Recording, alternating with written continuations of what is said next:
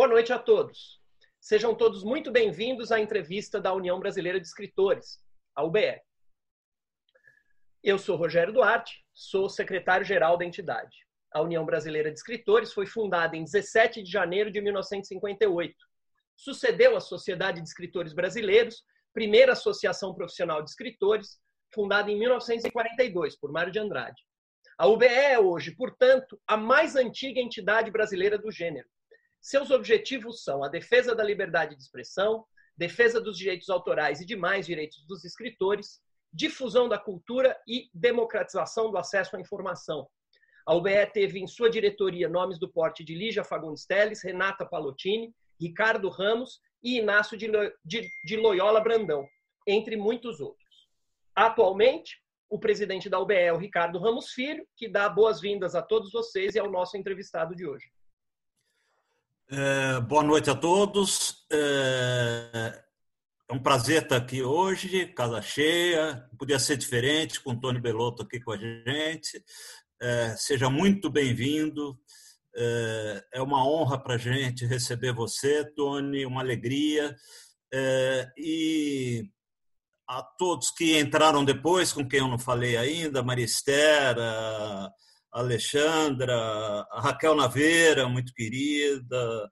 É, não vou ler todo mundo aqui, mas a todos que entraram depois, com quem eu não falei ainda, um beijo, sejam bem-vindos e tenho certeza a gente vai ter uma noite muito gostosa hoje aqui, tá? Vamos que vamos. Obrigado, Ricardo. É, desde o início da quarentena, todas as terças-feiras às 19 horas, a UBE tem promovido entrevistas com os escritores. Essas entrevistas acontecem via Zoom, são transmitidas ao vivo pelo YouTube e ficam disponíveis na página da UBE, no próprio YouTube, no Spotify e no Google Podcasts. Hoje o entrevistado da UBE é o músico, escritor, jornalista e apresentador Tony Belotto. Ele iniciou a carreira artística na década de 80 como guitarrista dos Titãs, banda de rock que vem marcando gerações com álbuns como Cabeça Dinossauro na década de 80, os acústicos MTV na década de 90 e mais recentemente em Engatu e Doze Flores Amarelas, uma ópera rock. Em 95 lançou seu primeiro livro, Bellini a Esfinge, que virou filme, junto com Bellini e o Demônio, que também virou filme. É, esses, é, é esses filmes foram lançados em 2001 e 2006. Tony Belotto também apresentou o programa Afinando a Língua no canal Futura, voltado ao público jovem uh, a respeito da literatura brasileira e de canções, letras e usos cotidianos e contemporâneos da língua portuguesa. Nesse programa, Tony promoveu encontros memoráveis entre escritores e compositores. Eu estava assistindo um hoje. É, eram dois maranhenses, Zé Cabaleiro e Ferreira Goulart, né? levando, os, levando aos jovens é, é, a literatura por meio de uma linguagem acessível e didática, sem perder a densidade e o interesse. Recentemente, Tony Belotto publicou os romances Lô e Dom, e vai falar deles, da sua carreira e da sua vida para nós hoje. Seja muito bem-vindo, Tony. Tony, você está com. Desculpa, você está com o microfone fechado. Só abre seu microfone, perdão. Desculpa. Pronto. Agora sim. Pronto? Ah, então boa noite. É, muito obrigado. Eu que estou aqui muito feliz de estar aqui hoje, podendo conversar com vocês. Realmente é ótimo. E olha aqui, só nesses minutos que antecederam o início da nossa conversa, eu já aprendi várias coisas. Aprendi que Paná Paná era o, é o coletivo de borboletas. Eu aprendi que a, que a União Brasileira dos Escritores é a UBE, e eu sempre falei UB. E também, pela primeira vez, eu fui chamado de jornalista. É verdade que eu já publiquei muitas é, crônicas em jornais, como Globo, na, na, Veja, mas eu nunca tinha sido chamado de jornalista. Quando você falou jornalista, me deu um negócio assim, falei, opa, nossa, eu nem sabia que eu era jornalista. Então, está sendo uma noite muito especial, muito bom estar aqui com vocês. O Ricardo já é meu companheiro ali do, de um grupo de WhatsApp fantástico que a gente tem, uma maluquice inventada pelo Afonso Borges, lá do, de Minas, que reúne todos os escritores do, de língua portuguesa que você possa imaginar. Então, é um prazer estar aqui hoje. Tony, prazer é o nosso e a gente sempre começa com uma mesma pergunta para todos os escritores que passam por aqui. A pergunta é a seguinte: é, qual que é a tua formação como leitor? Qual que é a tua história é, como, como leitor? e como que isso te levou depois para ser escritor. E no teu caso, vou juntar uma terceira coisa, o teu caminho também como compositor. Tá. É interessante isso, porque essas duas é, paixões nascem juntas, assim, é de, de tocar música, de fazer música e de escrever. É, como leitor, eu, eu, lembro desde muito pequeno, eu sempre fui um leitor voraz, mas um, um desses leitores de qualquer coisa. Eu acho que muita gente é assim, né? Eu me lembro que eu adorava ficar lendo aqueles aquelas caixas de sucrilhos dos, do Kellogg's, né? Então, enquanto eu estava comendo, eu lia. É, sempre gostei de ler bulas de remédio. Realmente sempre gostei de ler tudo, assim. E a partir do momento que eu comecei a ler ficção, ler as histórias, é, e, e, comecei assim, lembro dos livros de Monteiro Lobato, é, aqueles livros é, infantis que a gente lê, é, Ilha do Tesouro, é, Oliver Twist, Tom Sawyer desde o início, quando eu li as histórias, eu tinha uma curiosidade em relação a quem, como aquilo estava sendo feito, sabe? Então a, a figura do escritor, ela sempre existiu para mim. Eu estava envolvido na história, mas eu tinha consciência de que alguém tinha feito aquilo, tinha escrito aquilo. Então eu acho que já era uma, uma maneira de, de se, se manifestar ali a, a vontade de escrever, né? E isso foi a vida inteira. Então realmente quando eu comecei a escrever profissionalmente, eu já tinha esse hábito de ler os livros pela ótica do, de entender como é, como é feito o outro lado, como é que aquilo foi escrito, como é que aquilo foi arquitetado, né? E, e com a música foi a mesma coisa também. Eu lembro que aí por volta dos 10 anos de idade, é, comecei a escutar Roberto Carlos, né, Jovem Guarda, Beatles, e foi quando eu vi uma foto do Jimi Hendrix mesmo que eu que eu senti assim aquele chamado da da, da profissão de guitarrista. E é muito interessante porque antes até de ouvir o Jimi Hendrix, mas quando eu vi a foto, eu já falei, eu quero ser isso. Assim, eu achei incrível aquele cara com aquela guitarra, com chapéu, com uma pluma no chapéu. Eu falei, nossa, isso é muito estiloso, é isso que eu quero ser na vida. E, e essas paixões nasceram juntas. Então eu lembro que também, desde muito novo, muito influenciado pelas músicas dos Beatles, John Lennon, eu comecei a fazer canções e aprender a tocar violão. Morava no interior de São Paulo, em Assis, e pô, fazia aula de violão com uma, uma, professora na igreja. Era difícil achar um professor, mas é, é, eu queria mais do que tocar as músicas que eu conhecia, eu já queria começar a fazer minhas próprias músicas, né? Então acho que eu tenho essa essa ligação na, na, na, na questão da criação, da arquitetura, tanto dos livros quanto das canções, desde pequeno. E essas leituras é, é, tinham leituras de detetive, mistério, policial, como, como depois você veio a escrever? Olha, eu acho que não, tem uma fase, né? Quando a gente está começando a ler, eu acho que a gente passa por uma fase que tem a Agatha Christie, é, às vezes o Sherlock Holmes, né? esses detetives clássicos da, dessa literatura tradicional, dos detetives ingleses. Eu tive a minha fase ali mas não era especialmente um tipo de literatura que me chamava muito a atenção, não. Quando eu era garoto e mesmo quando é, na, na, juventude, assim, não era uma leitura é, que, que, me atraía especialmente. Eu acho que eu comecei a me ligar em literatura policial justamente quando eu comecei a querer escrever. Quando quando eu come, comecei a querer escrever mais seriamente, porque quando eu tinha assim, na adolescência, uns 15, 16 anos, eu comecei a escrever, mas muito influenciado assim pela a literatura, o realismo mágico do Gabriel Garcia Marques, que estava surgindo ali na década de 60, 70, né? O 100 anos de solidão, todos aqueles escritores, né? O, Vargas eh, Llosa, o Scorza, toda essa galera. Então eu fazia umas tentativas, mas muito muito ruins assim. Quando eu comecei a, a querer escrever seriamente, já próximo dos 30 anos, Aí a, a, literatura policial me atraiu muito porque ela me pareceu, de alguma forma, uma maneira mais fácil de começar a escrever. Porque uma das dificuldades de, escrever, e todo mundo que está aqui me ouvindo sabe muito bem disso, é sobre o que você vai escrever e como você vai escrever. Né? Então é muito fácil você se perder é, na prosa, numa tentativa de fazer um romance, porque são tantas coisas que você tem que, que ir organizando ao mesmo tempo e quando eu via a literatura policial, eu sentia que havia um caminho ali. É, na literatura policial, você tem sempre um, um, enigma a ser desvendado. Então eu comecei a ler muito literatura policial e falei assim, eu não acho que por aqui eu consigo escrever um livro. Eu acho que eu vou saber escrever um livro se eu tiver um, um crime a ser desvendado e um detetive que vai desvendar esse enigma, partindo daqueles princípios básicos da literatura policial. E foi assim que eu comecei a escrever. Aí eu parti para inventar o meu detetive, fiquei muito envolvido por esse tipo de literatura realmente, assim, no, no, no começo ali, começo dos anos 90, por aí. Ô, Tony, e é o seguinte, eu, eu fiquei, eu, é, para preparar a entrevista, eu assisti, eu já tinha assistido, mas eu assisti alguns episódios do Afinando a Língua que estão é, disponíveis no YouTube. E tem um que você fala o seguinte, que muitos escritores que foram lá te confessaram que queriam ser músicos. É verdade. É, você falou isso.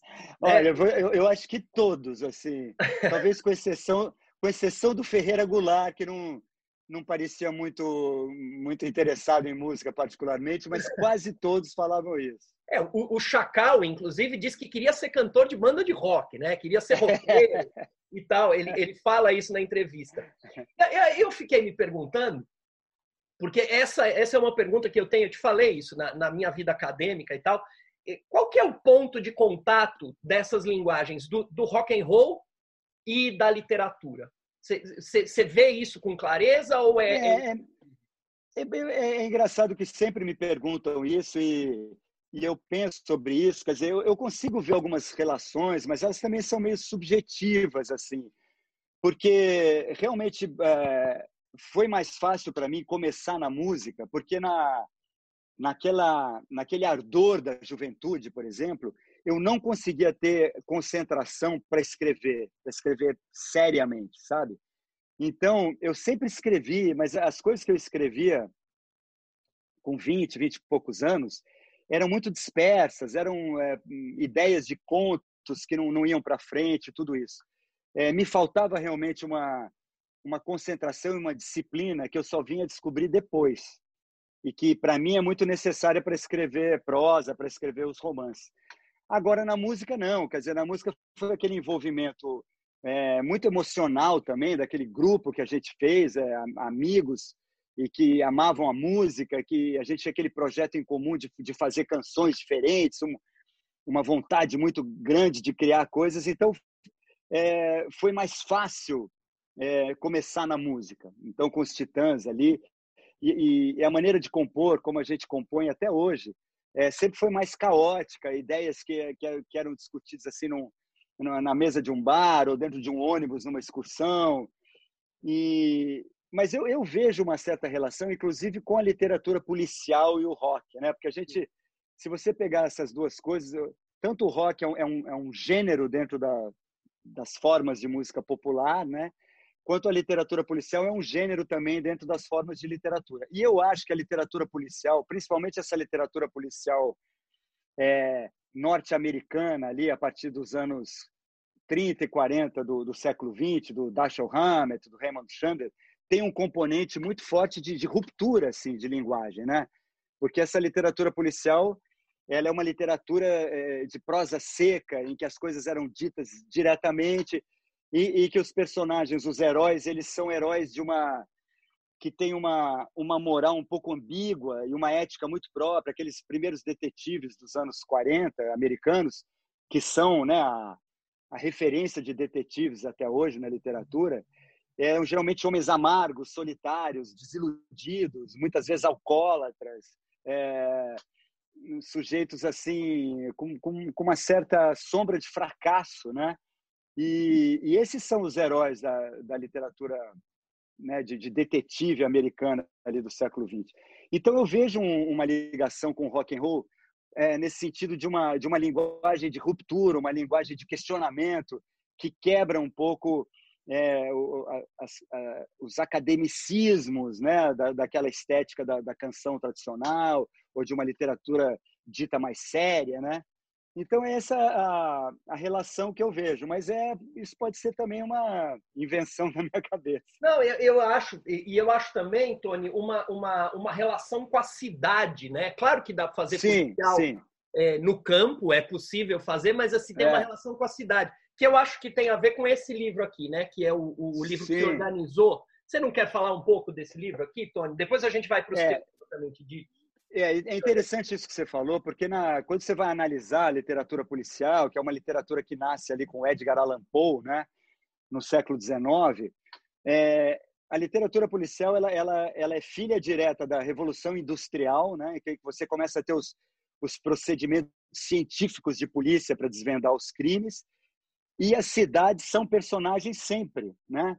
E isso foi uma coisa que me atraiu também nessa literatura. E quando eu criei esse meu personagem, o Bellini, ele era é, muito ligado a São Paulo. E, e, até hoje, quando eu escrevo sobre Bellini, eu já moro no Rio há, há mais de 20 anos, há quase 30 anos. Mas, assim, sempre que eu estou escrevendo sobre o Bellini, é uma São Paulo idealizada na minha cabeça, uma São Paulo de 30 anos atrás, que é um personagem tão importante quanto o detetive. Esse livro aí que você mostrou é muito interessante que eu organizei dois, o São Paulo no Ar e o Rio no Ar também, que foi o primeiro a ser publicado.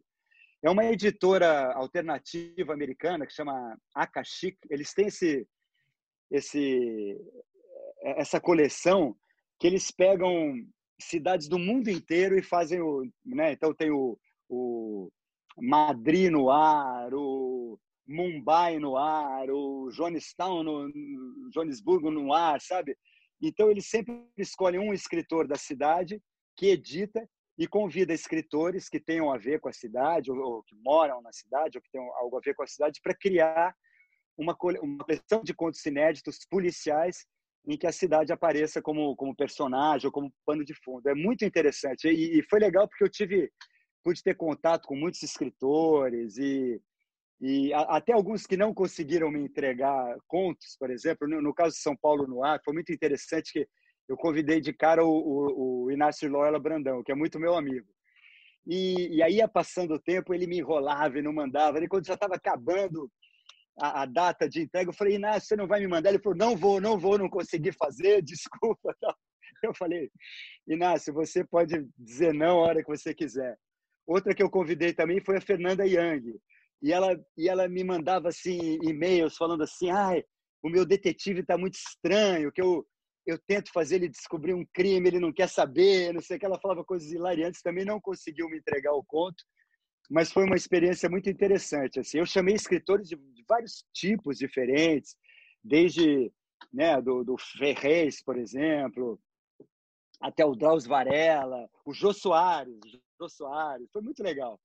É, e, e, a gente sente como as pessoas gostam de literatura policial, né? Todo mundo fica animado quando você fala de pô, inventar um detetive, criar uma história de crime. É muito interessante. É, o, o eu, inclusive, eh, preparando, pensando sobre isso na entrevista, eu descobri que o, o, o Bertolt Brecht era um grande leitor de policial, Walter Benjamin, um monte de gente é, é, são grandes leitores. É um gênero muito, muito, muito lido, muito querido, né? Pelo, pelo é. público. É impressionante como é. E, e, é um gênero também que as pessoas fazem muitas é, correlações as mais absurdas assim, né? Então, é, quer dizer, tem gente que, que, que faz uma relação do, das histórias de, é, de, detetive com psicanálise. E, então, é, realmente ele dá, dá vazão a, a, a muitos tipos de leitura, assim, desde aquela leitura mais rasa do cara que está querendo se distrair, né, da, é, numa viagem de ônibus, até o, o cara aquele intelectual que vai ver ali signos de outras linguagens e uhum. tal. Como o nome da Rosa, por exemplo, do Humberto Eco, é um, é um livro policial interessantíssimo, né? E foi um best-seller. E ele realmente conseguiu jogar com várias coisas ali, né? Quer dizer, criar um detetive na Idade Média, que é um padre, né? São ideias geniais, né? Então é uma literatura muito rica, assim. As pessoas às vezes têm uma tendência a querer diminuir um pouco, né, a literatura policial como fosse uma, se fosse uma, uma literatura de segunda classe, porque de certa forma ela nasceu como uma literatura de segunda classe no sentido que era uma literatura popular, né, para para ser vendida em, em, banca de revista e para ser feita assim de entretenimento a toque de caixa. Mas realmente tem grandes obras, né? Quando você pega esses caras tipo Raymond Chandler, aquilo é bom demais, né? E o próprio Dashiell Hammett parece que a vida inteira ele ficou esperando que ele queria fazer um grande romance que não fosse a literatura policial e a grande obra dele foi, foram os livros policiais que ele fez, que ele é um dos grandes da literatura universal. Mas é interessante, né? E, e, às vezes na própria crítica tem um pouco dessa desse ranço, desse preconceito, mas é, é uma bobagem, né? Tá provado que não, não, não se sustenta essa ideia. Bom, mas então agora vamos falar dos teus, né? Vamos falar dos teus livros. Tá bom. É, eu, então eu queria é, assim falar um pouquinho do Bellini, queria te pedir para falar um pouquinho dos quatro do, do, do Bellini, quer dizer, porque são quatro livros com a mesma personagem, já é uma série, vamos dizer assim. Uhum. Dois dos livros foram filmados. Então eu queria te perguntar um pouquinho da, da criação do Bellini, mas o que eu queria mesmo hoje falar era especificamente de dois livros. Eu queria falar do Lô, que eu achei delicioso, acho, é, acho um livro assim. É muito bom, né? De um sarcasmo. Ele é, ele é muito falado do Lô, e aí muda a cidade, né? O, o Lô é, é, o Rio de Janeiro, né? É um isso, livro mais isso. solar, vamos dizer assim, uhum. com todas as ironias que ele tem. E queria falar do Dom, que eu também. É, é... Tá bom. Então, vou te pedir para falar um pouquinho do Bellini, é, é, como que nasceu, né? Quer dizer, e depois como é que viraram os quatro. E depois a gente vai para esses mais recentes. Tá bom. Então eu vou falar do Bellini assim, meio que rapidamente, que é muito interessante, como eu estava te falando. Eu decidi fazer uma história policial e, e eu, eu, tinha que inventar o meu, o meu detetive, né? E é muito interessante porque eu já tinha esse personagem, só que ele não era um detetive. É, quando eu comecei a escrever assim mais seriamente, eu, eu fui, e sou até hoje muito influenciado pelo Ernest Hemingway. Eu acho que é um, um grande escritor e, e ele tem é, algumas conquistas estéticas assim que me encantam muito. E ele tem uma série de livros que é o, é o Nick Adams, né? Que são é, história, contos, histórias que ele conta é, da, da adolescência dele. Então esse Nick Adams é um alter ego dele, mas é um alter ego juvenil. É um garoto é, que mora ali no, o estado dele, Illinois, não sei, e, e, as aventuras, meio, meio no estilo um pouco Tom Sawyer, assim, aventuras de garotos em pescarias e tudo isso. E eu, influenciado por isso, comecei a escrever histórias em que o personagem era um adolescente do interior de São Paulo e, e que ele se chamava Remo Bellini, que é o nome do meu detetive. E quando eu fui criar o detetive, eu vi que, que o detetive era esse garoto que eu estava escrevendo sobre ele, só que ele mais velho, ele virou um detetive, né? E, e, o meu plano, desde o início, foi fazer um personagem de série, assim, de vários livros, porque nos livros que eu estava lendo, eu via que na literatura, tanto americana quanto na europeia, é, existem muitos é, detetives de série, né? Quase que um, é, um gênero, assim, né? O, o detetive que aparece em vários livros. Isso não tinha no Brasil. E eu lembro até que quando eu estava lançando um dos meus livros, é, eu conheci o, o, Garcia Rosa num lançamento e que ele não tinha publicado ainda os livros do, do, do Spinoza dele, né? E até me falou, ó, oh, eu escrevo também, vamos trocar o telefone. Logo depois ele publicou e ele também tinha esse projeto, né? E, e, e publicou vários livros com o mesmo personagem. Então a ideia do Bellini era essa, porque quando você pensa em literatura policial, você tem dois tipos básicos assim de livro. Um são as histórias de detetive. Então as histórias de detetive são muito específicas e particulares, né? Sempre o detetive é o personagem principal, tem sempre uma cidade ali onde ele mora que é um personagem importante e ele vai desvendar um enigma, um crime que se coloque ali para ele dentro dessa cidade. Então o, o Bellini nasceu para ser né, um, um, personagem de histórias de detetive mesmo. E ao longo do tempo eu fui, eu acabei publicando quatro. Eu gostaria de ter publicado até mais, mas realmente não, não dá tempo de escrever tanto quanto a gente gostaria. E, e, desculpa, Tony, pergunta de escritor. Você planejou os quatro na saída ou o segundo, terceiro? Não. Não, não eu, plane, eu, eu planejei o primeiro, né?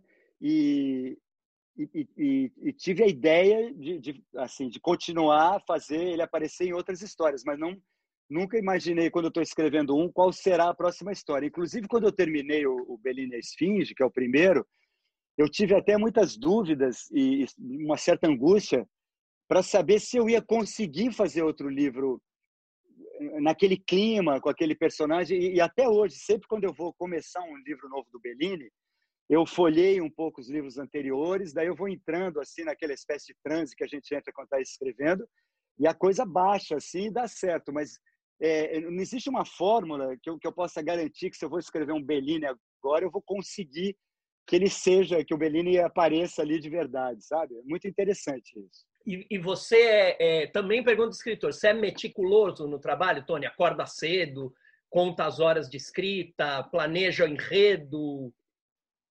Eu, eu acho assim, eu sou mais ou menos, eu, eu, eu já tentei de tudo. assim. Quando eu comecei a escrever, escrevia de uma maneira muito caótica e, me, e, e mostrou para mim que não ia dar certo. Eu virei, virei uma noite, virei duas e eu estava arrasado depois da segunda noite virada. Eu falei, não, eu preciso me organizar porque escrever é como correr uma maratona, né? Você não pode sair correndo e correr os 40 quilômetros. Você tem que se planejar no treinamento para conseguir chegar lá. E daí eu fui lendo muitas das dicas de escritores, né? Como eles escreviam, acho isso ajuda muito, eu acho. Então, dois deles que me, me ensinaram muito foram o Hemingway, como eu te falei, e o Garcia Marques também, que, que dão dicas muito preciosas de como escrever. Então, eu, eu fui começando, a, aí eu, imitando o Hemingway, eu comecei com aquela história de tentar escrever muito cedo, acordar antes de todo mundo, que o Hemingway dizia, né? Acorda antes do sol nascer, antes do telefone começar a tocar. E ele é, trabalhava horas ali até a hora do almoço e depois só retornava no dia seguinte. Mas esse método para mim funcionou mais ou menos, porque também acordar muito cedo começou também a, a quebrar minha rotina, aí sentia sono cedo, não, não conseguia sair de casa, aí tinha show no dia seguinte. E aos poucos eu fui encontrando um meio termo. Agora eu acho, eu, eu sou meticuloso no sentido que eu acho que tem que ter assim, um, uma disciplina, uma organização. Para mim, pelo menos, precisa ter, senão eu não consigo escrever. Agora, eu não acho que seja legal, para o meu jeito, eu não gosto de planejar demais, porque eu acho que um dos prazeres de escrever é ir sentindo a coisa acontecendo ali enquanto você está escrevendo. Então, eu, eu não quero quebrar isso, porque isso é o, é o barato, a vontade de escrever, porque na hora você vai, vai vendo aquilo acontecer e vai tendo as ideias. Porém, eu também não acho que dá para sentar sem nenhuma ideia. O, o Garcia Rosa fazia assim, ele me disse isso. Ah, várias vezes. Ah, eu sento e vou escrevendo sem saber o que eu estou fazendo. Em determinado momento, dentro do texto, eu começo a ver que tem uma coisa ali. Eu não consigo trabalhar assim. Então, eu faço um, um rascunhão básico, um, né, um esqueleto do que é a minha história, mais ou menos, e aí eu vou dando, vou fazendo na hora para sentir o prazer de estar escrevendo na hora. Senão vira uma coisa também muito burocrática que eu não acho prazerosa, sabe? Legal. Bom, vamos falar do Lô, então. É, Lô é um livro que eu adorei. Remete ao, ao Lolita, claro, né? Tem uma, tem uma referência Sim. clara ao Lolita do o, o, livro do Vladimir Nabokov e o filme do, do, do Kubrick. Mas o que eu acho, eu, Rogério, lendo o teu livro, o que eu achei foi o seguinte: é que o, antes da, da, dessa referência, ou do final, eu também não quero falar muito, que o pessoal tem que ler, tem um barato ali no meio do livro que tem que ser lido, né? Mas assim, no final o livro ganha uma cara policial, vamos dizer assim, no seu terço final, né? No seu quarto final ali. Mas o que eu acho que está em primeiro lugar ali, que foi o que mais me interessou, é uma crise profunda do homem branco, é. heterossexual, de classe média alta do Rio de Janeiro. É. Mas o mais interessante, para quem não leu o livro, só para dar, sem, sem dar spoiler, né, como se fala hoje, mas é, é, que não é só uma crise do macho, é uma crise do macho é, é, que tenta ser correto, né? Então é um, é um cara, ele é um, um, pai de família que não fuma, é, é, medita, faz meditação e, e, e não come Se carne. Alimenta comida natural. Exatamente, ele tem uma vida natural porque ele foi surfista na juventude e tal. E aí ele é abordado pela, pela namorada do filho, né, adolescente, e isso detona uma, uma crise nele. Eu é, queria que você falasse um pouco, porque eu, eu achei é. divertidíssimo e, ao é. mesmo tempo, com uma crítica é, é, muito radical né, de, de, uma, de uma aparência, vamos dizer assim. E como eu tive a chance de morar no Rio três anos, eu fiquei dando aula aí no, no Rio, eu, eu, eu, eu entendi bem algumas coisas ali, porque tem esses. É. Cara. Isso é uma coisa legal, que eu, eu já moro aqui no Rio há mais de 30 anos, Mas quando você vem de uma outra cidade, como é o meu caso, você nunca deixa de ver a cidade com, com o olhar do estrangeiro. É, é. Então, tem certas coisas aqui que sempre me chamam a atenção, que eu, eu sinto que para as pessoas daqui são coisas que já fazem parte da paisagem, como a própria paisagem. Eu sempre me, me deslumbro, eu chego ali na, na praia de Copacabana e falo, nossa, o que, que, é isso? Como, como é bonita essa, essa, essa paisagem. Né? E as pessoas que moram aqui, aquilo é normal para elas. Né? Então, realmente, o Lô tem esse aspecto que eu acho. Primeiro, assim, a, a ideia do Lolita, eu estava pensando, assim, antes de começar a fazer o livro, eu, eu, eu, amo Lolita, eu acho Lolita uma obra assim fantástica. Eu acho Nabokov um escritor fora de série. Aliás, eu recomendo aqui para todos os escritores, os interessados e amantes de literatura, que tenha, vocês já viram que são, tem publicados os livros do Nabokov, que são as aulas dele que ele deu na universidade nos Estados Unidos. Não sei se vocês conhecem esse livro. Não. Acho que eu tenho. Eu estou com ele na mão. Na verdade, são são dois, dois volumes, é Lições de Literatura, três estrelas a editora. Tem as aulas dele sobre literatura em geral e sobre literatura russa. O, o, esse livro dele sobre literatura russa é assim, são livros é, imprescindíveis, assim, é, é como se fizesse um curso com ele. Então eu fui lendo o livro, são as aulas dele que ele deu na, universidade nos Estados Unidos, transcritas. São muito divertidos, ele é um cara muito irônico, eu acho Lolita uma obra-prima. Eu estava pensando sobre Lolita, e, eu, e, e, Lolita foi um livro muito escandaloso na época. Né? Ele demorou, ele ficou anos proibido nos Estados Unidos, mas muitos anos, em muitos países, como um livro obsceno, é uma loucura. E eu fiquei pensando assim: será que hoje em dia algum livro teria uma capacidade? O que, que seria? Porque se você fizesse o Lolita hoje em dia, ele não chocaria mais tanto, ninguém ficaria chocado de uma menina de 12 anos ter um relacionamento com o, marido da mãe e tal. E a partir daí eu fui pensando assim, o que, que seria o, o Lolita nos dias de hoje? Daí eu comecei a pensar que o que chocaria hoje seria a Lolita, não é mais a Lolita, a Lolita é o, é o, é o pai lá, é o cara, o, homem velho é que é o Lolito da minha história, né? Ele é que está sendo corrompido pela ideia daquele, pela, pela, pela força daquela paixão que acaba destruindo todas as coisas que ele acreditava, que ele pensava que, que eram coisas que faziam parte do, do ser dele, e, e era toda uma grande ilusão que ele inventou para ele mesmo. Então, dele ser um cara puro, dele meditar, dele fazer alimentação natural, dele ter uma vida é, né, exemplar, bem sucedido na profissão, e de repente, na paixão, é, principalmente na paixão sexual pela namorada do filho, tudo aquilo é, né, vem abaixo. Então, essa foi a ideia. E, e aí é, eu comecei a ver que, que essa, essa falência desse homem era muito a falência do, do homem atual, né, do homem da minha geração, pelo menos, que a gente, né, nos anos 70, tinha toda aquela crença numa é, alimentação natural, a yoga, tudo isso, e como aquilo tudo foi se transformando numa espécie também de um, de um grande business, em que aquela a, a essência filosófica daquilo também foi perdida de alguma forma. E, e, e, tem um trato um pouco superficial com tudo isso. Então, o Lô é, é esse exemplo. E, e, o livro é muito sarcástico, né? Porque ele vai, a gente vai vendo a derrocada dele de uma maneira muito é, divertida, assim, né? É, muito. E, e, como você falou, tem um momento e, que eu não consigo me livrar da ideia do escritor de policiais, né? Porque nos meus livros, invariavelmente, alguma hora aparece um crime e não, é, não, não são histórias de detetive, nesse caso, né, do, do Lô e tudo isso, mas o crime também está presente, né? Porque eu acho que é uma maneira sempre interessante você manter a atenção do leitor, né? O, o, o crime, o enigma ser desvendado é sempre uma coisa irresistível para quem está lendo. É, e eu te confesso, como leitor, que eu não esperava que o Lô fosse tomar esse caminho. Eu tomei um susto naquele momento. É, mas, e, mas e você sabe que isso também... O, o, livro ganha uma nova forma, porque aí ele vira, é. ele ganha uma forma de diário, né? Eu achei muito interessante essa é. virada ali no terço final. Isso não foi planejado também. Eu, eu comecei a escrever, como eu te falei, é, é tive a ideia básica do, do, da trama, dos personagens e fui escrevendo. E ao longo da escrita, assim, aí as coisas foram acontecendo e se transformando também, porque é, eu comecei o livro em forma de diário. Eu, eu ia intercalando o diário da, dela e o diário do Lô.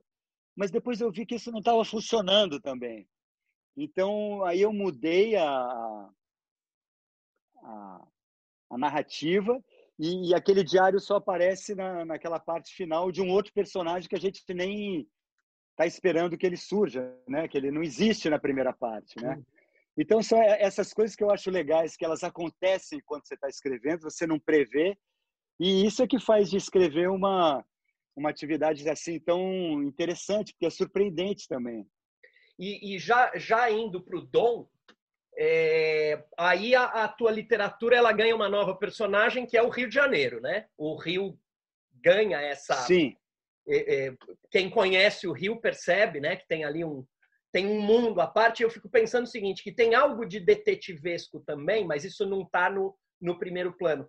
Que, exatamente o que você falou, e principalmente para um paulistano, é, ou paulista que só vê concreto, etc. O Rio ele tem aquela paisagem maravilhosa, mas ele tem um mundo por trás, né? Que eu acho é. que é um pouco do, do espírito que está no Dom, né? De, de novo, para quem está assistindo, o Dom é, é, é, um romance maior, né? É, é, ele é mais volumoso mesmo e é baseado na é uma história real, né, Tony? Do, de um Isso, assaltante de residências que era um menino de classe média no Rio. Isso.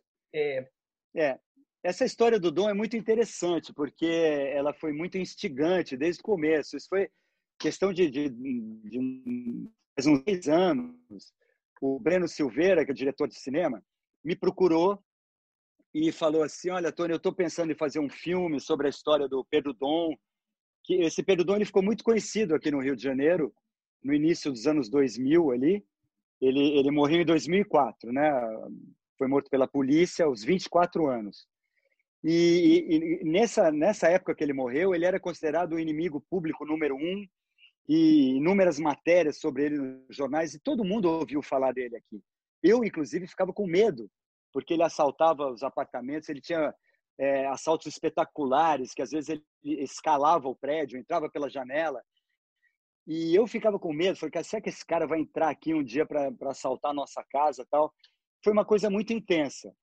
E quando o, o Breno me procurou, devia ser por volta de 2009, 2010, por aí.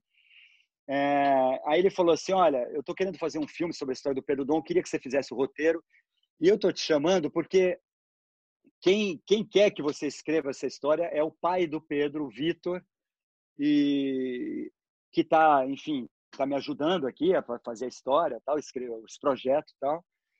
E o, o Vitor, o pai do Pedro, quer dizer, a, a, tragédia da história do Pedro Dom é justamente que o pai dele era um, era um ex-policial, um cara que, é, nos anos 60, é, agiu contra o, o, tráfico de drogas, inclusive ele foi um agente infiltrado é, nas favelas, quando começou essa, essa prática do, da, da, venda de, de drogas em, em, favelas, em morros e tudo isso. Depois ele foi do Esquadrão da Morte, Uhum. Ele conseguiu sair do Esquadrão da Morte, sobreviver a isso, saiu da polícia.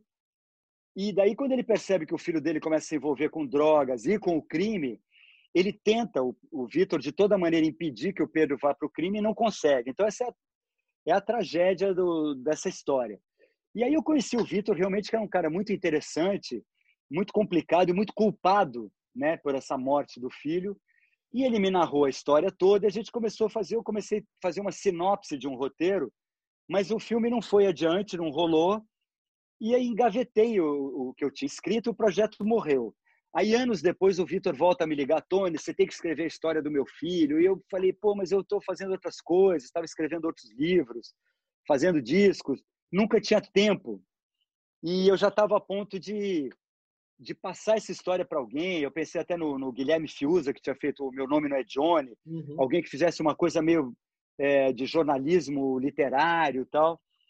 E aí, um dia, por acaso, a Malu, minha mulher, estava arrumando umas gavetas e achou essas anotações, essa sinopse do para esse roteiro do filme. Aí ela me deu. Quando eu li aquilo, eu falei, pô, aqui tem material para um romance. E é uma coisa que eu nunca tinha tentado fazer, que é um romance, uma ficção, mas baseada num fato real. E a partir daí eu liguei para o Vitor e falei, ó, oh, eu vou escrever, mas eu vou escrever uma história minha, um romance do meu jeito. E ele falou, olha, é, escreve como você quiser e tal. E foi assim que nasceu o projeto do Dom. E eu fiquei muito, muito entusiasmado e, e muito consumido por esse livro. É, e, e, aí, depois, enquanto eu estava fazendo o livro, eu liguei para o Breno, falei, ó, oh, retomei aquela história, ele se animou de novo. E agora o filme vai virar uma série. Já está virando da Amazon. E então foi legal que a gente conseguiu, de certa maneira, realizar esse desejo do Vitor, que era contar essa história do filho dele. E o Vitor morreu há pouquíssimo tempo. Ele chegou a ler meu livro, mas não viu publicado. Mas ele leu é, um pouquinho antes de eu mandar para a editora, inclusive pedia se ele estava de acordo com aquilo. Ele, ele deu pouquíssimas sugestões de mudanças ali, umas coisas interessantes. E essa é a história do livro. Mas eu fiquei bastante animado de trabalhar, assim, porque quando você trabalha com uma história que, que existiu, é muito diferente, entendeu? Então aconteciam coisas assim. O livro já estava é, sendo revisado na editora, na Companhia das Letras. Um dia o revisor me ligou e, e fala assim: pô, Tony, aqui está que o, o Pedro ele participou de uma rebelião quando ele estava preso no penitenciário no Espírito Santo. E é um mês depois da rebelião ele é solto com, com uma, né, com essa, essa, como é que fala, liberdade condicional. Pô, depois de participar da, da rebelião, aí a minha primeira reação foi dizer, não, não, claro, isso, isso não pode ser, isso é inverossímil. Daí aí eu parei e falei, não, mas isso foi como aconteceu, não fui eu que inventei. A realidade é assim, é o Brasil, o cara participa de uma reunião, rebelião, e uma vez depois sai na, na liberdade condicional.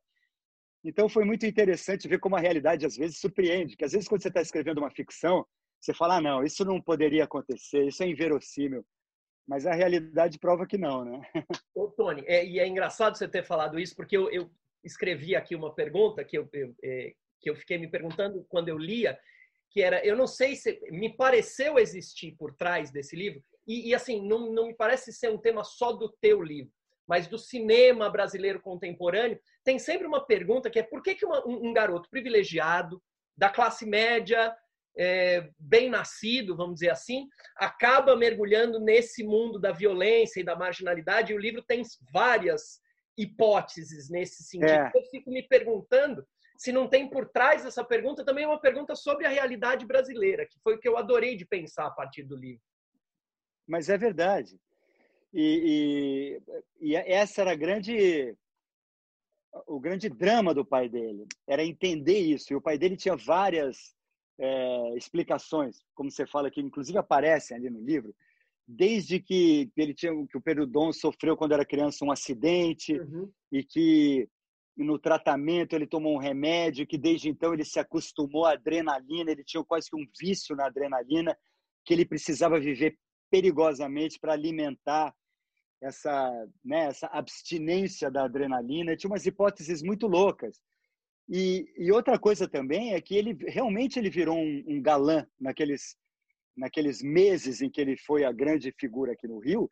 Ele tinha uma vida que é, que é interessante até a gente ver no livro, aquelas coisas são reais mesmo. Que ele ele saía nas boates, é, pagando os seguranças assim com aquele bolo de dinheiro vivo na mão, que nem filme, e que um dia tinha a polícia do Rio inteiro procurando ele no Vidigal e ele estava ali embaixo surfando em São Conrado e ele tinha muitas mulheres, ele era realmente um cara muito bonito e, e as meninas brigavam por ele, ele tinha namoradas é, no morro, namoradas na, na Zona Sul, enfim, ele teve essa vida assim um pouco glamurosa dentro dessa loucura absurda.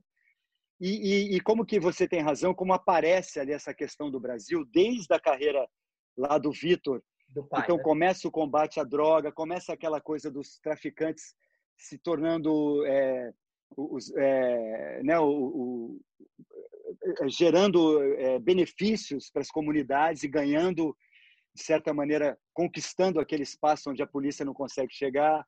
Depois tem toda aquela questão da ditadura, aquela polícia de esquadrão da morte, tudo isso. E nos dias de hoje, o, o poder do, do, crime organizado e, e, do tráfico de drogas também, porque chega um momento que o, e, da corrupção da polícia, que chega um momento que o Pedro fica refém Uhum. De um uhum. lado dos traficantes, que protegiam ele da polícia, então ele devia dinheiro aos traficantes, e outro, pelo outro lado da polícia também, que cobravam dinheiro para não prendê-lo. E realmente a vida dele vai caminhando para um beco sem saída, né? Eu achei muito revelador assim, né, a história do dessa desse momento que a gente vive no Brasil e por que, que as coisas né, chegaram a esse ponto. Uhum. Bom, Tony, eu, eu quero te agradecer por, por responder essas perguntas. Eu acho que o, esse é o momento da gente abrir para o público, porque tem bastante gente que quer perguntar, tem muita coisa que vai aparecer ainda no caminho.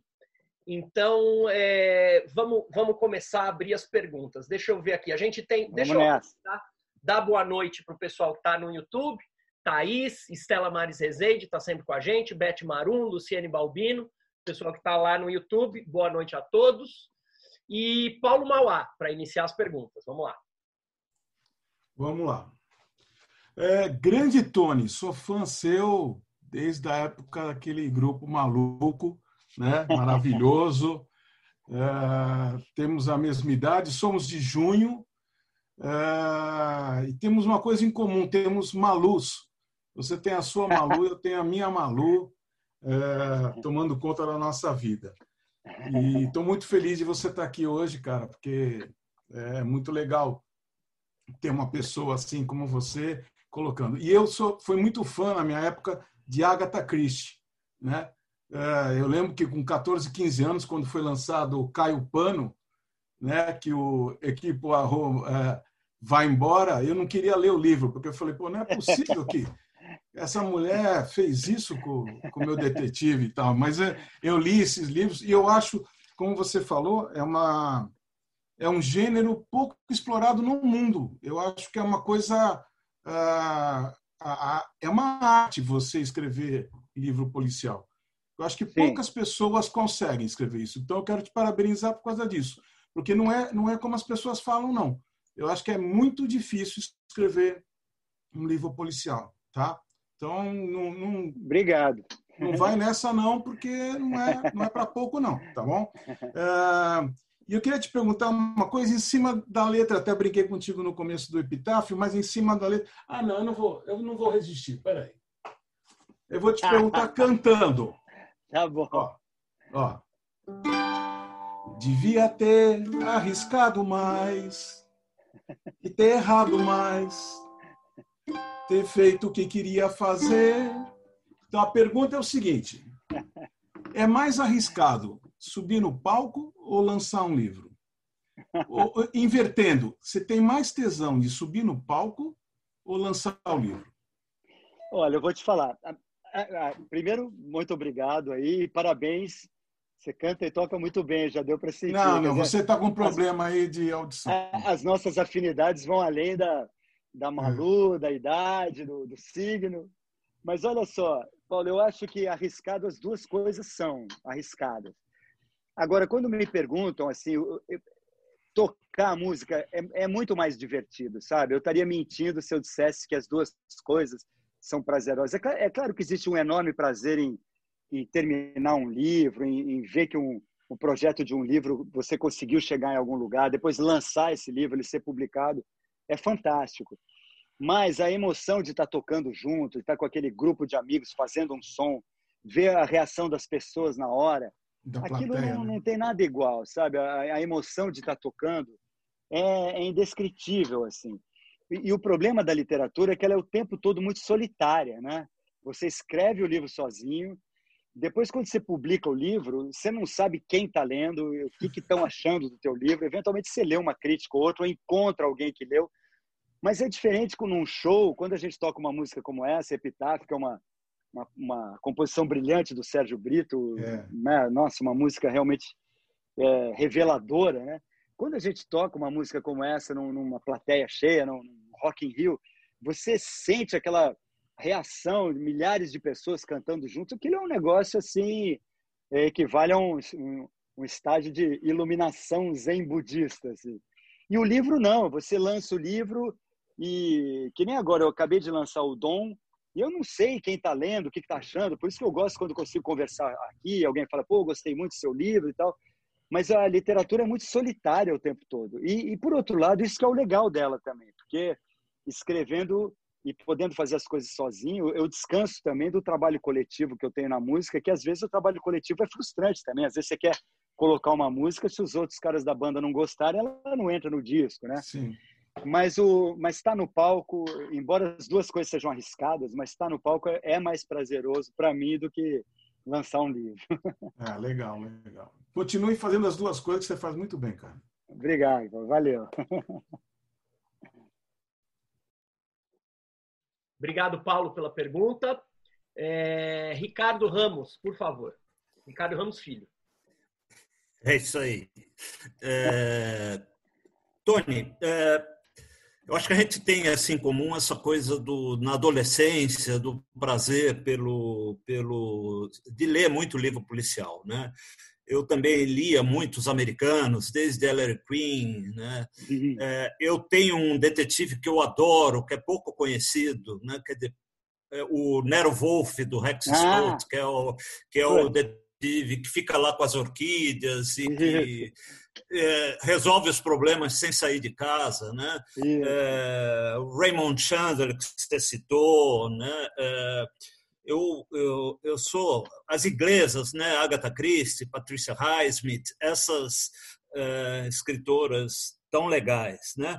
E o que a gente observa, principalmente, né? É, nos americanos da década de 40, 50 e tudo, né? Que são alguns detetives assim que são personagens problemáticas, né, alcoólatras, violentos, é, mas que apesar disso tudo eles sobrevivem, né, e voltam uhum. no próximo livro, né. É, os heróis da música, né, ao contrário, acabam morrendo de overdose, né. É, a vida real seria mais cruel do que a ficção? Será que a gente não, como escritor, a gente não é, a gente não salva essas personagens? Sem dúvida, Ricardo. Eu acho que sem dúvida. A vida real é mais cruel e mais caótica, né? Porque é, é como a gente fala, né? A vida não tem sentido. A gente precisa dar um sentido para a vida nas histórias e na, nas canções e nas criações. A gente fica buscando um sentido que a gente não encontra na realidade. Talvez por isso até que a gente escreva livros e faça músicas e faça filmes e tudo isso.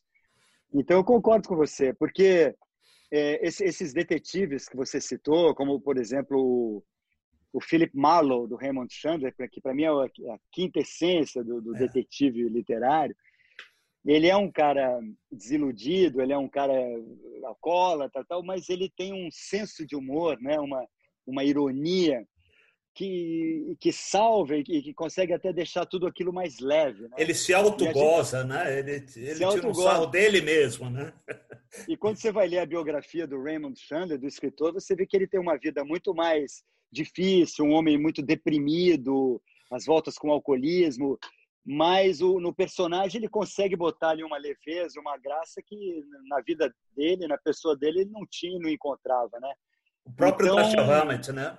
O sim, próprio Dashiell Hammett, né? O Dashiell Hammett também. Agora, você citou o Nero Wolf, eu adoro esse detetive, eu ah, tenho a coleção detetive... completa aqui. É eu adoro Stout. também. É, eu, eu... é muito bom, porque... É muito interessante o detetive que, que pensa, né? É. O, que não o sai de casa, Stout, né?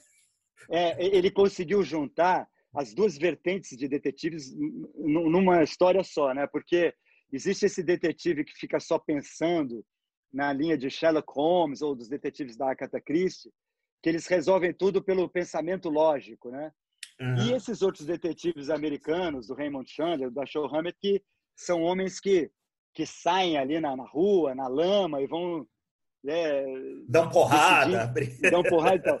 E, e o, o, Rex Stout juntou as duas coisas, porque o Nero Wolf, ele fica lá, ele é um, ele é um obeso enorme, né? Fica cuidando das orquídeas, fazendo pratos incríveis e resolvendo pela lógica os crimes. Só que ele tem o, o assistente o dele, empregado. que é o Goodwin, é. que é o cara que faz o trabalho do detetive a la Raymond Chandler, que sai na rua, que dá porrada. Então é fantástico. Esse escritor Mulherengo, é tudo. Muito bom você ter lembrado dele. É uma é, referência muito grande para mim. É, para mim também. É, é eu curto demais. Obrigado, Tony. Obrigado você. Obrigado, Ricardo, pela pergunta. Nosso querido Fernando Dezena. Boa noite, boa noite, Tony. Boa noite, pessoal. Boa noite. Boa noite. Tony, parabéns pela obra, parabéns pelo trabalho. E vendo vocês discutirem aí, você, o Ricardo Ramos, é, é, a gente vê aí que o, a história policial está muito mais fincada né, no, no, no, personagem do que no enredo, não é verdade? É, mas a, eu queria, gostaria, gostaria, de fazer duas perguntinhas para você.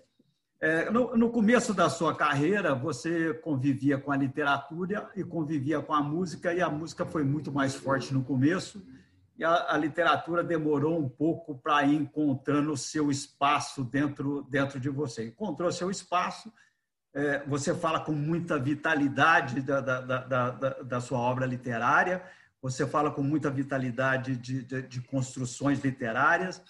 Você, é, como você vê isso? Você acredita que com o passar do, do, tempo, embora você já tenha comentado na pergunta do Paulo que a música é, é, é coisa é, é, fora do, do normal. Mas você acredita que com o passar do tempo a literatura vai ganhar mais espaço ainda e vai ser mais importante que a, que a música na sua vida?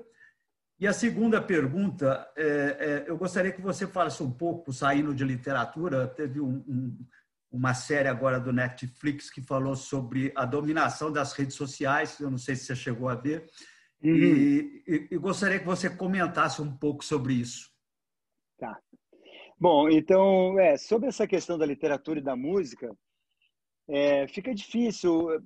Por um lado, a gente pode imaginar que, é, é à medida que eu for envelhecendo, né, quer dizer, teoricamente, a literatura é mais fácil de, de, de eu continuar podendo fazê-la, porque é basicamente mais um trabalho mental que você pode fazer sentado aqui no computador. Por outro lado, a música, né, da maneira como ela é, quer dizer, a gente se toco nessa banda há quase 40 anos e, e, a gente ganha o sustento vem dos shows, né? Cada vez mais, inclusive, porque com o fim do, do disco, do CD, é, a gente ganha muito pouco com execução de música na, nas, nas mídias e tal, e nas plataformas. E você, isso é um, é um fenômeno mundial. Todos os músicos do mundo é, ganham basicamente de shows. Então você pode imaginar que à medida que vai envelhecendo, vai ficando cada vez mais difícil essas viagens e, e, e toda a energia física que, que, demanda fazer um show. Mas enquanto eu estiver aguentando, realmente eh, são coisas que eu gostaria de, de, fazer, continuar fazendo ao mesmo tempo, porque equilibrando. É, é, equilibrando porque as duas me completam muito. Agora, você tem razão. Eu acho que num, num sentido, com o passar do tempo, talvez até a literatura ganhe um espaço maior, até porque é, vai ser, de certa forma, entre aspas, mais fácil escrever do que estar tá viajando, subindo em palcos, que é uma atividade que exige muita é, né, energia física, né? Não sei até quando que eu vou aguentar. Mas a gente vê hoje em dia fenômenos como os Rolling Stones, por exemplo.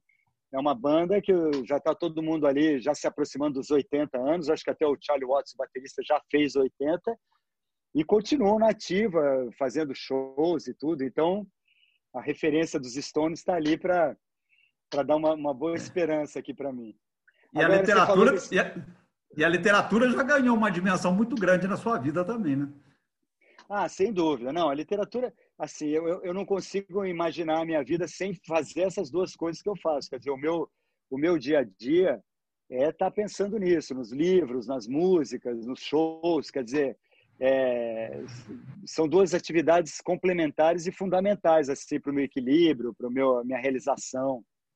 Agora eu assisti esse documentário que você falou e fiquei bastante assustado, né? Porque eu sou de uma geração que, claro, eu não tenho o mesmo envolvimento que as gerações mais jovens com essa questão toda da, das mídias digitais, das redes sociais. Eu não tenho, eu só tenho uma conta de Instagram para eu poder fazer lives a gente tem o Instagram dos Titãs, Facebook, até porque é uma coisa que, que é necessária profissionalmente, mas eu não sou envolvido nisso. Mas o pouco que eu, que eu, que eu fico olhando ali, eu vejo como, é, às vezes, esse, esse aparelho de, de iPhone me distrai.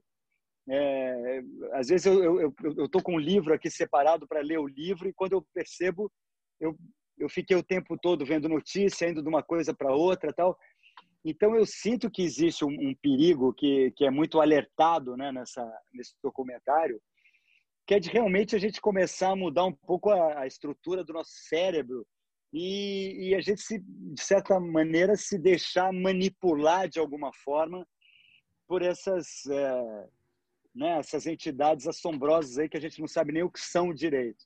Eu acho esse filme fundamental, assim, acho que todo mundo deve assistir e ficar meio meio com a pulga atrás da orelha em relação a essa, ao uso dessas mídias todas, porque tem muita coisa estranha ali, né? Concordo. É. Bom, eu tomei a providência de desligar as notificações do iPhone. Desliguei todo, é, não recebo mais nenhuma. Eu fiquei eu meio também. assustado também. Eu olho ele e falei, pá. Eu também é, mas... tomei umas. Resolvi fazer umas mudanças de procedimento aqui, que eu acho que é muito saudáveis. Inclusive, os caras mesmo recomendam no filme, né? Gente Exato. que trabalhou na criação dessas, dessas coisas, eles mesmos falam: olha, não deixe meu filho é, olhar o computador uhum. durante a semana, não sei o quê. É interessante é. a gente ver. É. Valeu, boa noite, parabéns, viu? Obrigado, Boa noite, muito obrigado. Obrigado, Dezena, pela pergunta. Ó, eu vou fazer duas perguntas que me mandaram aqui pelo, pelo bate-papo. Primeira, tem uma pergunta que eu achei ótima. Você escuta música enquanto você escreve e, quais são? ah, essa é uma ótima pergunta. Olha, eu realmente tenho, tenho muita dificuldade em ouvir música enquanto eu escrevo. É, eu, em geral, não escuto é, nunca música cantada.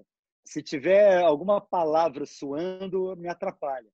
O que eventualmente eu escuto é jazz, assim, tipo, se eu boto o Kind of Blue do Miles Davis num volume muito baixo, né, até dá para para escrever, é legal, mas em geral eu não escuto não, me, me distrai, me atrapalha. Agora, eu conheço vários escritores que que escrevem ouvindo música, que gostam de ouvir música alta. Outro dia eu li que o Roberto Bolanho, que é né, esse grande escritor, que ele escrevia ouvindo heavy metal. Eu não sei como alguém consegue, ainda mais ele que escreveu tanta coisa boa e tanta coisa, né? Eu não consigo não. Eu prefiro escrever no silêncio. Ah, desculpa, perdão. É, outra não, outra não, pergunta, outra pergunta que mandaram aqui pelo bate-papo. É, como é que você vê a, a, a arte, acho que a produção artística, nesse momento de pandemia, combinado com o nosso governo atual? É, tá, é difícil, né? Assim, é, é, é, uma, é uma situação muito difícil. Se você pega só a pandemia, já é uma situação de muita angústia, que muita gente fala assim, ah, mas você está tendo mais tempo agora para ficar em casa, né? Porque eu não estou podendo fazer shows. Então, teoricamente, teria mais tempo para criar coisas, compor músicas, escrever. Mas o que acontece é que essa, essa, esse tempo que sobra não é um tempo assim prazeroso, não é um ócio criativo. Na verdade, a gente fica dentro de casa é, numa grande angústia é, e numa ansiedade de saber notícias, de ver como é que está acontecendo, se já tem uma notícia de uma vacina, de um tratamento.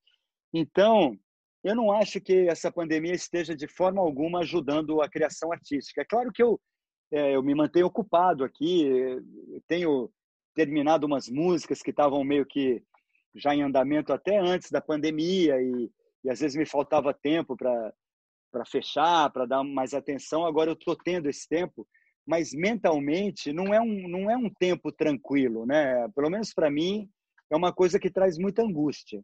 Em relação a esse governo, é inacreditável. Eu não sei, eu, eu acho que esse governo tem um, uma coisa é, deliberada, pré-determinada realmente contra a cultura, contra as artes, contra os artistas.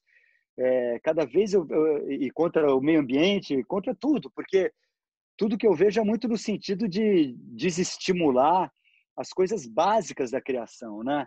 Desde a liberdade é, mínima é, até as condições de você poder ajudar quem cria, quem trabalha com arte, com cultura. Então, eu vejo com muito pessimismo é, esse governo e esse momento de pandemia. Eu fico imaginando se tudo ao mesmo tempo agora tivesse sido lançado agora, nesse momento que nós estamos vivendo, com aqueles palavrões, aquele é um disco visceral dos Titãs, vocês iam ter muita dor de cabeça, viu, Tony? Ah, sem dúvida. É, é, um, é um momento muito estranho, assim, né? De, e, e, aí também transcende ao governo, né? Eu acho que a gente vive também uma época de muito patrulhamento. E acho que algumas questões até fazem sentido, porque essa coisa do politicamente correto é importante e realmente é, essa atenção que a gente tem que ter para as minorias, a, a, questão das, das pessoas que sempre foram oprimidas. Então, a gente precisa dar atenção a isso. Mas, por outro lado, também, é, tem um lado que, às vezes, a criação, você começa a se cercear porque as pessoas começam a te cobrar assim coisas que, por exemplo, se você é um homem e cria uma música em que o personagem que está cantando é uma mulher, de repente você vai ser criticado porque você não é mulher, não pode falar no lugar de uma mulher. Então, eu até entendo que essas questões se coloquem, mas a gente tem que tomar cuidado para não entrar numa coisa que é o a liberdade de criação, que é muito importante, a liberdade de expressão também. Então, é um equilíbrio que a gente tem que encontrar aí, muito delicado. É, vamos lá. É, Raquel, sua vez de fazer a pergunta. Boa noite a todos. Boa noite, Tony. Muito bom te ouvir, é, saber de toda essa trajetória, tanto na literatura quanto na música. E eu queria mais era fazer uma observação. Quando vocês estavam falando sobre Lolita, que é um romance clássico, poderoso, é um romance que começa com um narrador não confiável, porque ele está sendo julgado. Isso é, foi uma maneira, uma estratégia que o Nabokov teve para conseguir contar a sua história já num momento condenando o seu próprio personagem. Hum. E aí você fala do Lô, que é o seu Lolito, é um homem de meia idade, numa crise. Talvez o personagem do Humber também seja um homem de meia idade, numa crise. E eu fiz uma relação, enquanto você estava falando, com o filme Beleza Americana, lá dos anos 2000, do, com Sim. Kevin Spacey. É, me lembrou muito o Lester, que é o personagem. Ele está numa crise de meia-idade, ele vê toda a sua família sendo destruída, a mulher materialista correndo atrás do dinheiro, das imobiliárias, hum o, filho na maconha, é, enfim, tudo que ele sonhava, que ele pensou a respeito de um casamento, de uma família, ele vai vendo tudo destruído. E aí ele se apaixona por uma menina que é uma adolescente é, amiga da sua filha. Filha, é. Da sua filha. E o, o filme é todo pontuado com uma mistura de, de paixão, de, de sede de prazer e, ao mesmo tempo, uma sede de, de pureza, de purificação, que é, são aqueles pesadelos que ele tem, ou sonhos uhum. de vê-la coberta de rosas, de pétalas de rosas, ou que, na verdade, talvez fosse sangue também, coberta uhum. de sangue. E quando ele, olha o spoiler, quando ele morre no final é, do filme, há uma espécie de grande libertação. Ele está sorrindo, ele está feliz, hum. porque ele encontrou uma forma de se libertar de todo aquele drama, de todo aquele fracasso. Então, é, eu, só, eu, só, queria essa observação, que você foi falando do Lô, é. do Lolita, e fui me lembrando do Beleza Americana, que para mim é um filme dramático, e que mostra esse momento de, de conflito de, de gerações de valores muito forte.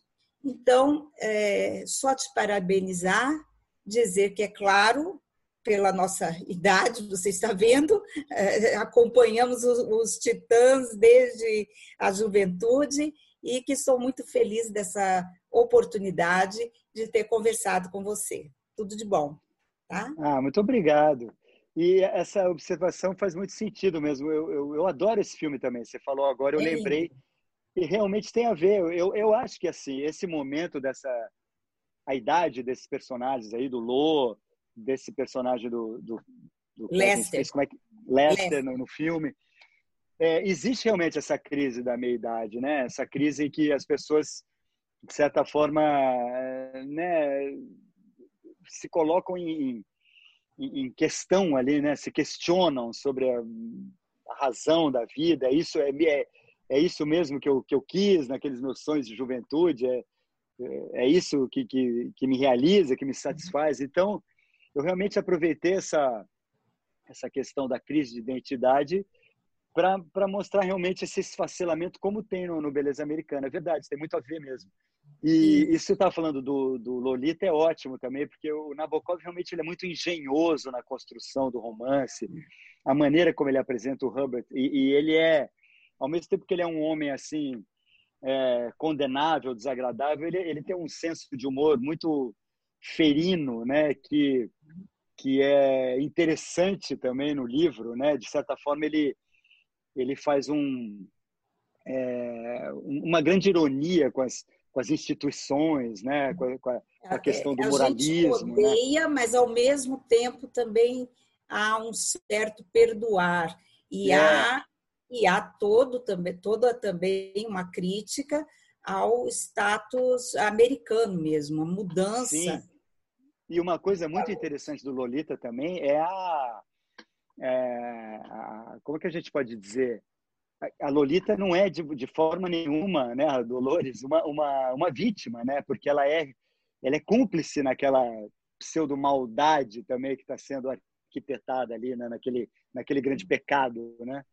Então realmente é um livro brilhante mesmo. É um prazer falar com você. Obrigado. Obrigada. Obrigado. Um abraço. Obrigado, Raquel, sempre presente aqui com a gente. Nelly, sua vez.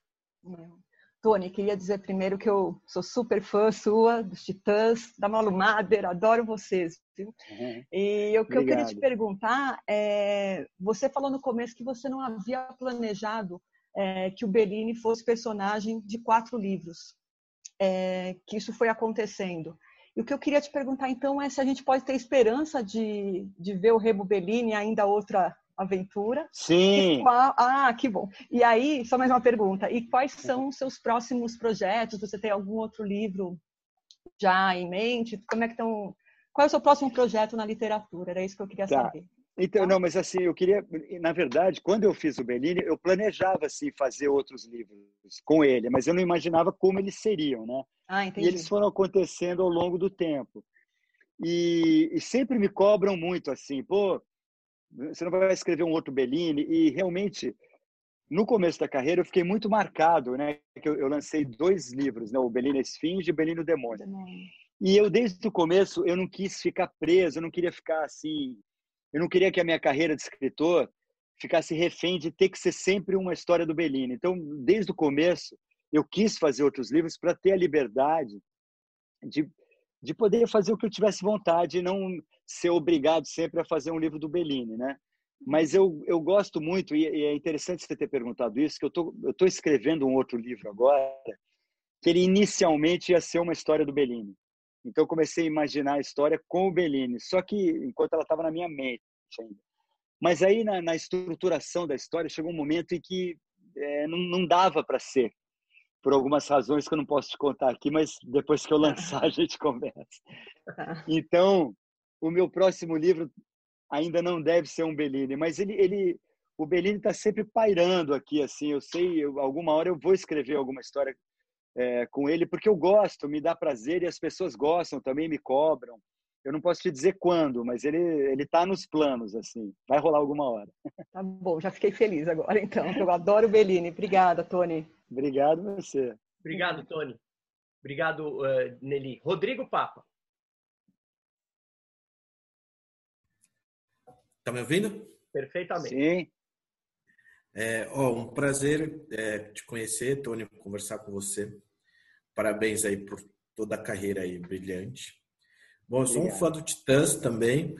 Eu acredito que a primeira fita que eu pedi para minha mãe comprar, eu tinha oito, nove anos, foi o Titã Go Back, né? Uhum. Acho que com é de 88, né? Ou é de 89? Isso. Acho que é de, é, é de 88. Eu tinha oito, nove anos, né? E aí depois que eu comprei o, o Cabeça Dinossauro, que é anterior, né? É, eu, é de 85. 86. Ah, só entrando um pouquinho, eu já ouvi dizer que, enfim, que uma parte dos Titãs, vocês estudavam no colégio equipe. Eu queria saber como surgiu, como os oito se conheceram.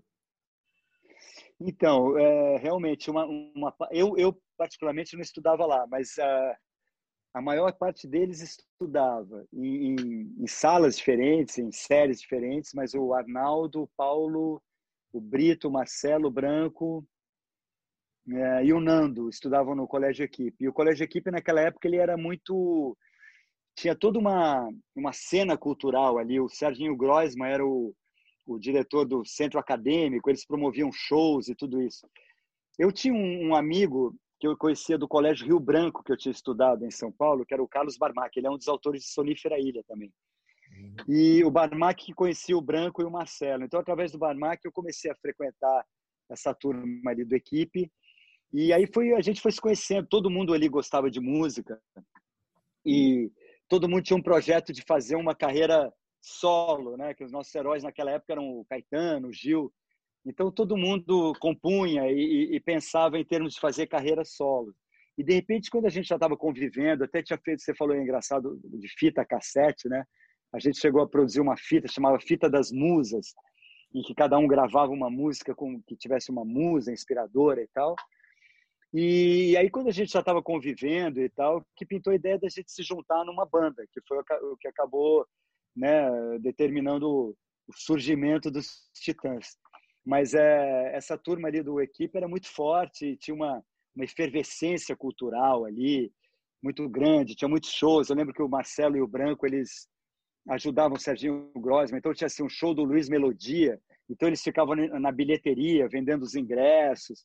Então a gente de certa forma convivia um pouco com os artistas também, já tinha uma admiração, principalmente essa, esse pessoal mais um pouquinho mais underground, marginal dos anos 70, ali o Macalé, o Melodia, o Jorge Maltner. Então foi uma época muito legal e muito inspiradora assim do que do que viriam a ser os Titãs. Foi muito legal. Ah, muito legal. Obrigado, Tony. Obrigado. Eu que agradeço. Tony, só então mais duas. Uma que vem pelo YouTube, depois o Ricardo fecha com uma pergunta e a gente se despede. Você acredita que um dia o show online pode substituir o show ao vivo? Definitivamente? Você acha que chega lá? Não, de jeito nenhum. Eu acho que nada substitui o show ao vivo. Assim, o show ao vivo, eu acho que está naquela categoria assim, igual do teatro. É uma coisa sagrada ali que vem do teatro de Dionísio lá de Atenas, entendeu? É, não tem nada que substitua o show ao vivo. Eu acho que é, a gente a gente está é, exercitando esses paliativos né, nessa situação em que a gente não pode estar tocando ao vivo mas não, não há nada assim que substitua essa emoção de você estar tá tocando e a pessoa estar tá ali ao mesmo tempo, né? É uma coisa muito muito particular assim que é insubstituível. E eu espero que realmente essa vacina chegue logo e a gente consiga eu, eu, logo estar tá fazendo shows de novo. Eu li hoje que o que o já estão né, marcando as datas do Rock in Rio 2021. Geralmente são em setembro, né? Então eu espero que realmente isso se confirme, porque estou é, com saudade de fazer show, de assistir shows também. É, eu desculpa, eu não falei. Essa pergunta veio pelo YouTube, daí é uma pergunta da Luciene, que é nossa sócia da UBE. Um, um grande abraço para ela. Ricardo, faz a última pergunta e aí eu vou apresentar as entrevistas das semanas que virão e a gente se despede do Tony.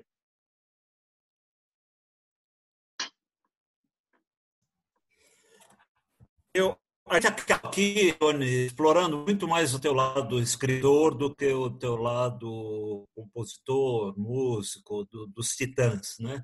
É, o Rogério, inclusive, tinha falado para mim: eu vou fazer um monte de perguntas dos Titãs, dos Titãs, mas ele acabou ficando mais na, na literatura. Ele controlou é, o Tiet.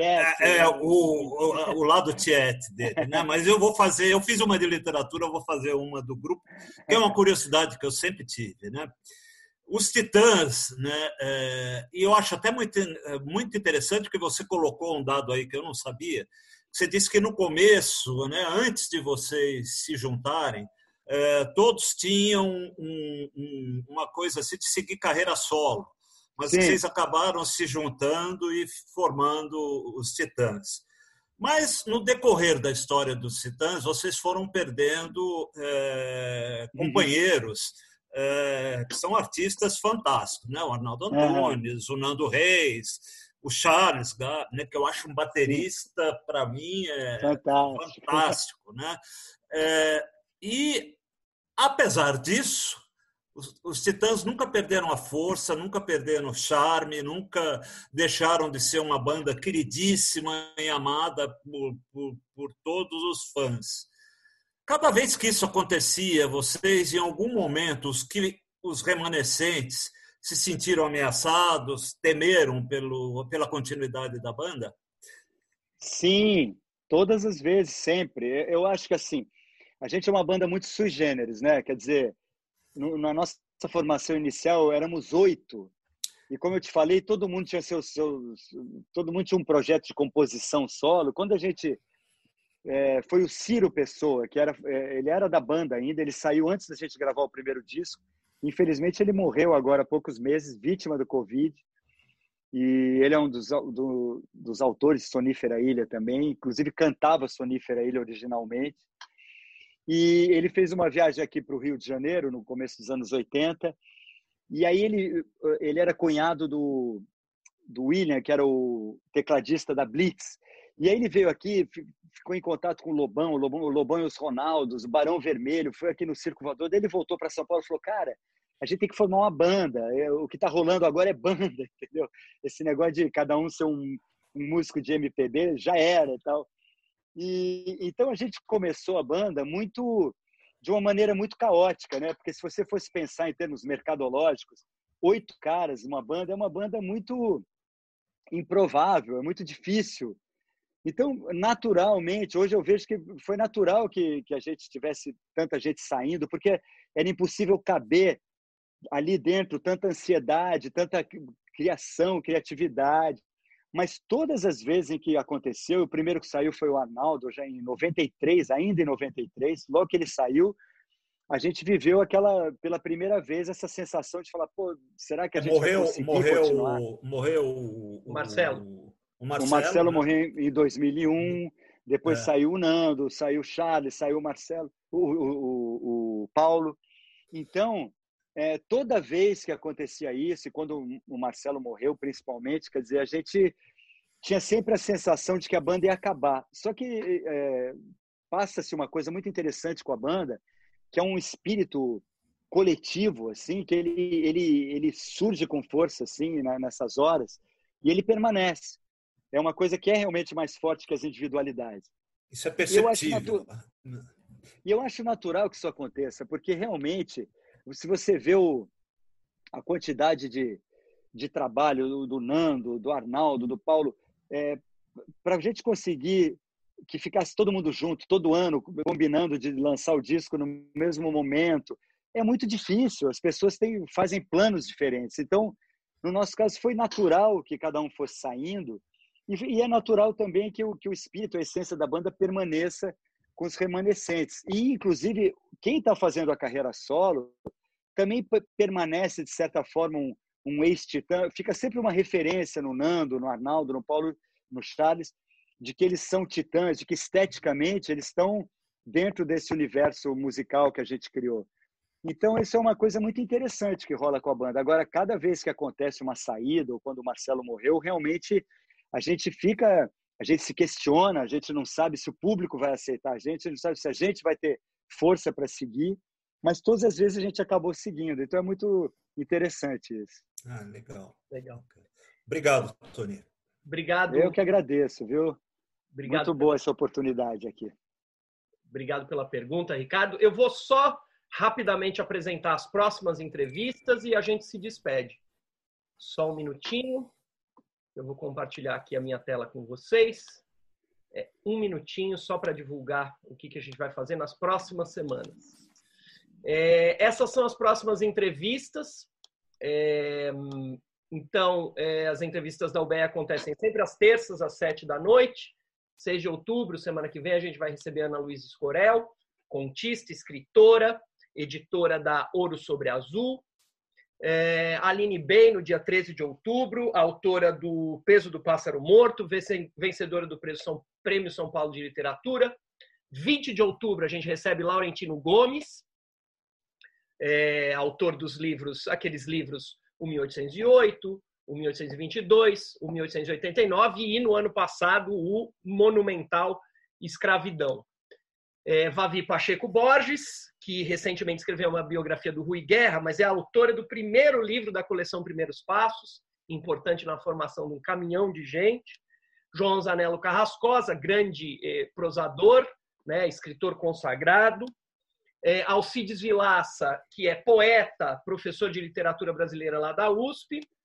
É, agora, esses aqui são as novidades. 24 de novembro, Regis Bonvicino, é, data confirmada, grande poeta, é, consagradíssimo, vai falar aqui com a gente no dia 24 de novembro. E 1 de dezembro, Paula Fábio, que é vencedora do Prêmio São Paulo de Literatura e vencedora do Prêmio Livro Jovem da Fundação Nacional do Livro Infantil e Juvenil. Então, essas são as próximas entrevistas da UBE. A gente vai, para o pessoal que acompanha sempre, a gente vai até meados de dezembro e depois a gente vai lançar a segunda temporada, né, Ricardo? Vai ter segunda temporada lá em, em, em 2021 e também devemos ter novidades de sexta-noite. Não vou divulgar agora, mas devemos ter novidades de sexta-noite. Ricardo, pode se despedir do Tony, depois eu me despeço e fecho. Bom, pessoal, tivemos aqui, eu acho que um, uma noite deliciosa. Eu, particularmente, não senti o tempo passar. Passou muito rápido, foi muito gostoso, Tony. Eu agradeço muito a tua presença aqui. Foi, foi muito gostoso falar com você. É, e agradeço também a presença de todos que estão sempre com, com a gente aqui, que, que prestigiam as entrevistas da OBE. É muito bom estar mais uma vez com vocês aqui. Um beijo para todo mundo aí, tá bom? Obrigado, Ricardo. Eu vou me despedir, depois o Tony se despede e a gente fecha. Tony, muito obrigado. Nem sei como agradecer a tua a tua presença aqui. Já que vocês falaram que eu não fiz nada, vou, vou assim como tiete de, de, de, rock and roll, vou fazer agora. É, eu sempre falo, pro, eu sou muito amigo do Clemente, do, dos Inocentes, e eu sempre falo para ele, é, é, Titãs, Inocentes, Camisa de Vênus, essa geração, é, é, eu falei isso para você, né, ao telefone. Vocês são a minha formação. Antes do Machado de Assis, antes do, do, do de todos os escritores, a minha formação é de rock and roll. Não tenho, não tenho dúvida. Então, eu, pessoal, Legal. te agradeço e agradeço em nome de toda a União Brasileira de Escritores. Se você quiser se despedir. Pô, eu quero. Eu, eu que agradeço. Uma noite muito agradável mesmo. Espero poder voltar. E quero parabenizar vocês pelo trabalho. Pô, genial isso. Acho que a gente precisa muito desse tipo de, de conversa e de atuação. Vocês estão de parabéns. Contem comigo. E muito obrigado pela, pela acolhida aqui. Um grande abraço a todos. Muito bem. Um abraço. Muito obrigado. Um abraço a todos. Boa noite a todos. Até a terça que vem. Grande beijo. Um beijo para todo mundo aí, gente. Se quiserem se despedir, essa é a hora.